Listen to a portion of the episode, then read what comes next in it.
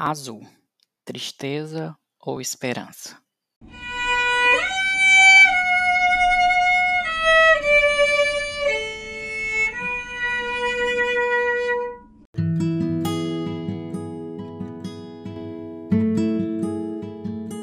Há uns 10 anos eu não o via.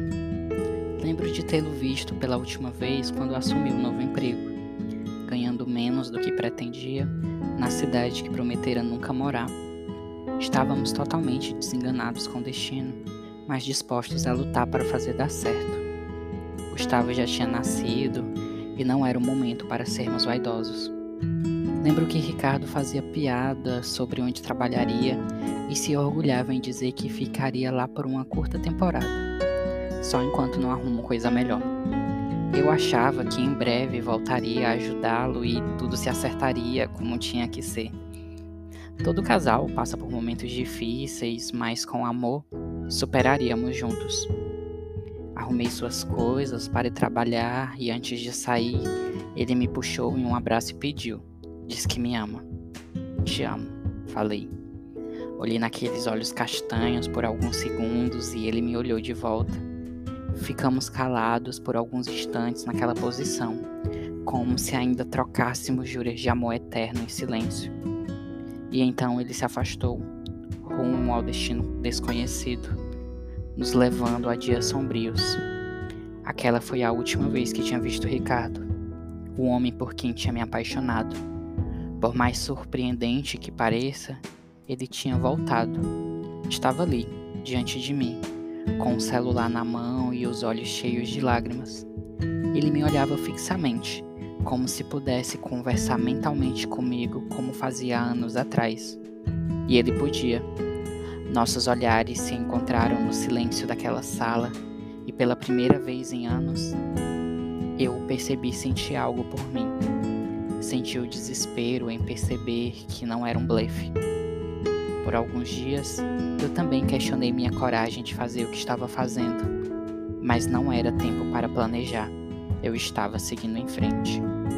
Não pode nos abandonar, ele pronunciou quando a primeira lágrima caiu.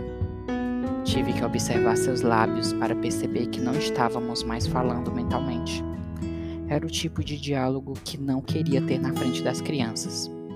Mas ali estávamos, os quatro, parados, todas esperando os meus próximos movimentos, inclusive eu. Sheila, meu amor, não pode nos abandonar, ele insistiu. E então eu tinha um nome novamente. Tinha um carinho novamente. Acho que Isadora nunca ouviu o pai me chamar de meu amor antes. E ela já estava com quase 10 anos. Quase 10 anos de um marido que não troca nomes afetivos com a esposa. Chegou a soar engraçado quando ele disse aquilo, mas não consegui rir. Estava encantada com a volta de Ricardo. Pensa nas crianças, em mim, em tudo que passamos juntos. Eu estava pensando em todos, por anos. O problema era quem estava pensando em mim. Quem estava pensando nas minhas noites em claro, quando me perguntava onde estava meu marido, ou nos dias que passei com um de meus filhos doente no hospital, totalmente desamparada quem cuidou de mim nos dias em que eu estava doente e precisava de um mínimo apoio familiar para suportar? Já falamos o que tínhamos para falar, Ricardo. Respondi, mesmo tendo milhares de coisas para falar, milhares de dias para citar. Só não era o momento. Não. Ele veio em minha direção.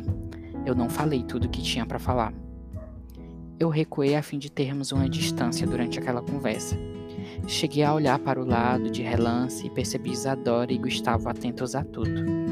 Era o tipo de cena que não queria que eles presenciassem. No entanto, Ricardo fazia questão. Para onde vai? Eu não sei bem. Talvez para casa da minha mãe ou de uma amiga. Vou passar o restante do dia na casa da Mila até decidir melhor. Vai sair da sua casa para morar na vizinha? Aqui não é mais minha casa. Deixou de ser faz um tempo. Não pode achar que vou deixar você sair assim em silêncio. Acho sim. Quero que me deixe ir com o mesmo silêncio que fiquei nessa casa durante esses anos, aceitando e respeitando as suas decisões sobre nós. Agora é minha vez de decidir algo. Mas e nossos filhos? Eu sei que hoje eles escolherão ficar com você. Respeito isso também. Olhei para eles. E não os amo menos por isso. Mas um dia, quando crescerem, entenderão minha escolha. Você não pode simplesmente nos abandonar. Tenho sido tão apreciada quanto os móveis dessa casa, que ninguém repara quando são mudados de lugar ou não. Não há mais nada para fazer aqui. Por favor, não dificulte. Só estou correspondendo àquilo que me foi dado. Escute. Ricardo ajoelhou-se. Eu sei que não tenho sido o melhor marido do mundo. Tenho cometido meus erros e imagino o quanto tem sido difícil me aturar durante esses anos. Mas eu te imploro, não me deixe. Tudo é passageiro, apenas o teu amor sobrevive. Todas as belezas morrem, mas só o teu amor me ressuscita. Dê uma chance a este homem que promete fazer tudo para merecer mais uma vez o seu amor.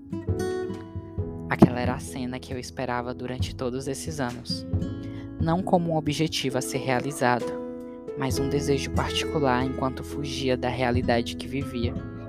Ricardo não tinha como apagar tudo que vivia até ali. Seria impossível. No entanto, me dê a chance de reescrever nossa história, ele continuou um novo capítulo feliz para nós quatro, a partir de agora. Então Isadora correu para a barra da minha saia, mostrando que não aguentava mais viver aquela cena. Gustavo também parecia inquieto com tudo aquilo. Aceita, mamãe, por favor, pediu ela. Eram 15 anos de casamento que não podiam ser destruídos nunca. Uma história que ocupou boa parte de nossas vidas. Uma história que gerou duas vidas que estavam ali, diante de mim, pedindo para que eu desse mais uma chance ao homem a quem jurei estar sempre junto.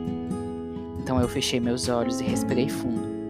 Concentrei no peso da bolsa que carregava nas mãos, tentando comparar com o peso na alma naquele momento. Talvez eu me arrependesse amargamente daquilo, para sempre. Ou talvez fosse a coisa mais sensata de se fazer. Eu só estava sendo sensata não tinha nada de errado nisso. Quem faria diferente no meu lugar? Quem suportaria viver o que vivi por anos e agiria de forma diferente nesta situação? Quem teria filhos diante de si e não tomaria uma atitude maternal? Mais uma vez me veio a cena da minha mãe, prendendo a grinalda na minha cabeça e sussurrando a frase: Tudo está no seu controle, pois você escolheu estar nessa posição. Eu estava no controle. Bastava eu dizer as palavras certas e tudo mudaria. Era uma escolha tecnicamente simples. Eu não tinha mais por que adiar minha decisão. Sim, eu aceito, respondi. Em um grito coletivo, Gustavo e Ricardo começaram a me abraçar. Foi a primeira vez que senti os abraços deles, o primeiro momento em que todos se abraçavam desde o nascimento de Isadora. Não tenho certeza se tomei a decisão correta naquele momento, mas certamente, por aquele abraço, valeu a pena ter dito o que disse. Ricardo me rodopiou e me beijou em seguida, como fez no dia que aceitei me casar com ele. Prometo que não vai se arrepender de ter dito sim.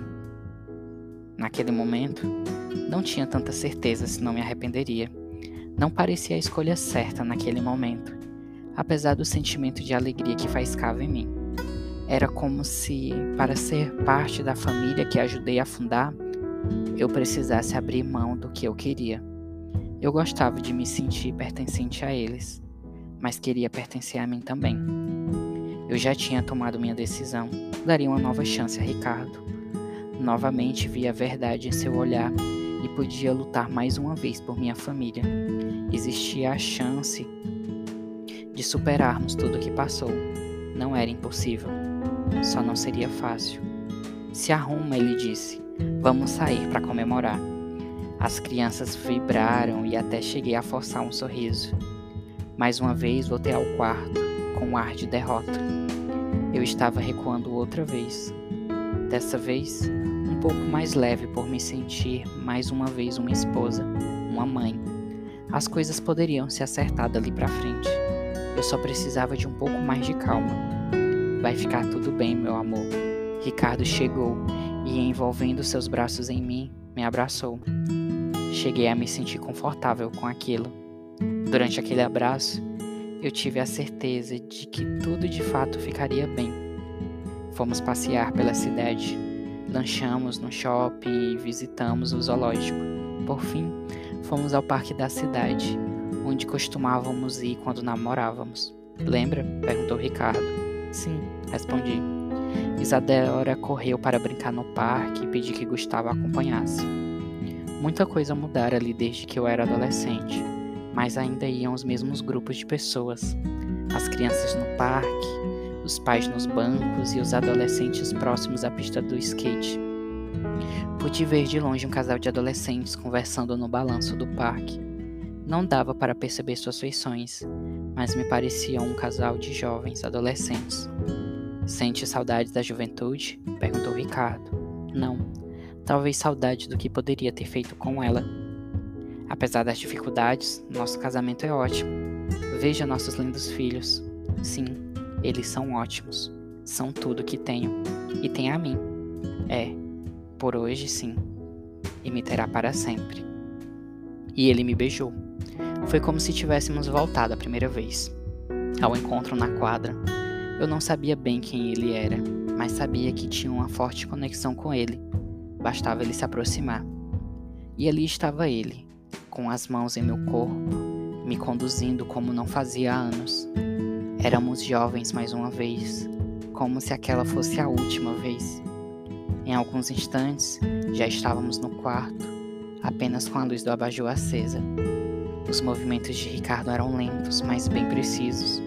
Não existia pressa para viver aquele momento que não tínhamos por tempos. A cada toque, redescobríamos o corpo do outro.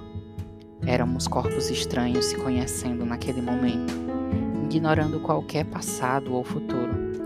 Não precisava pensar em dor ou alegria.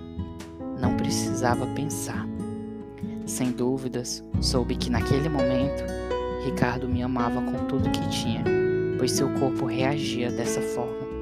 Seus olhos castanhos pareciam brilhar na meia luz do quarto, quando nossos olhares se encontravam, ele sorria, como um adolescente. Eu percorria a mão por seu cabelo e descia até as costas, reconhecendo cada parte dele, como se realmente tudo aquilo fosse novo para mim. E era.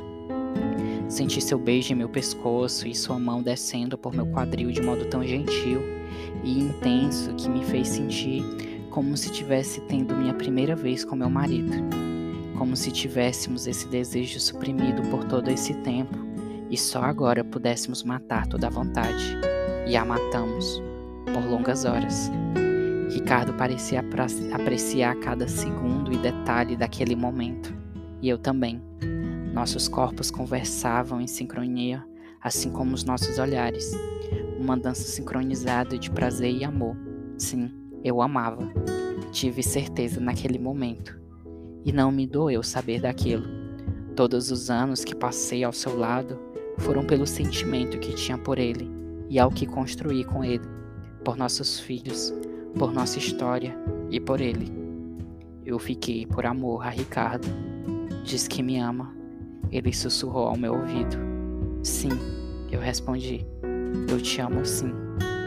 E próximo ao amanhecer, seu corpo vibrou, concluindo nossa noite de prazer intenso. Ricardo deitou-se e ficamos abraçados até ele dormir.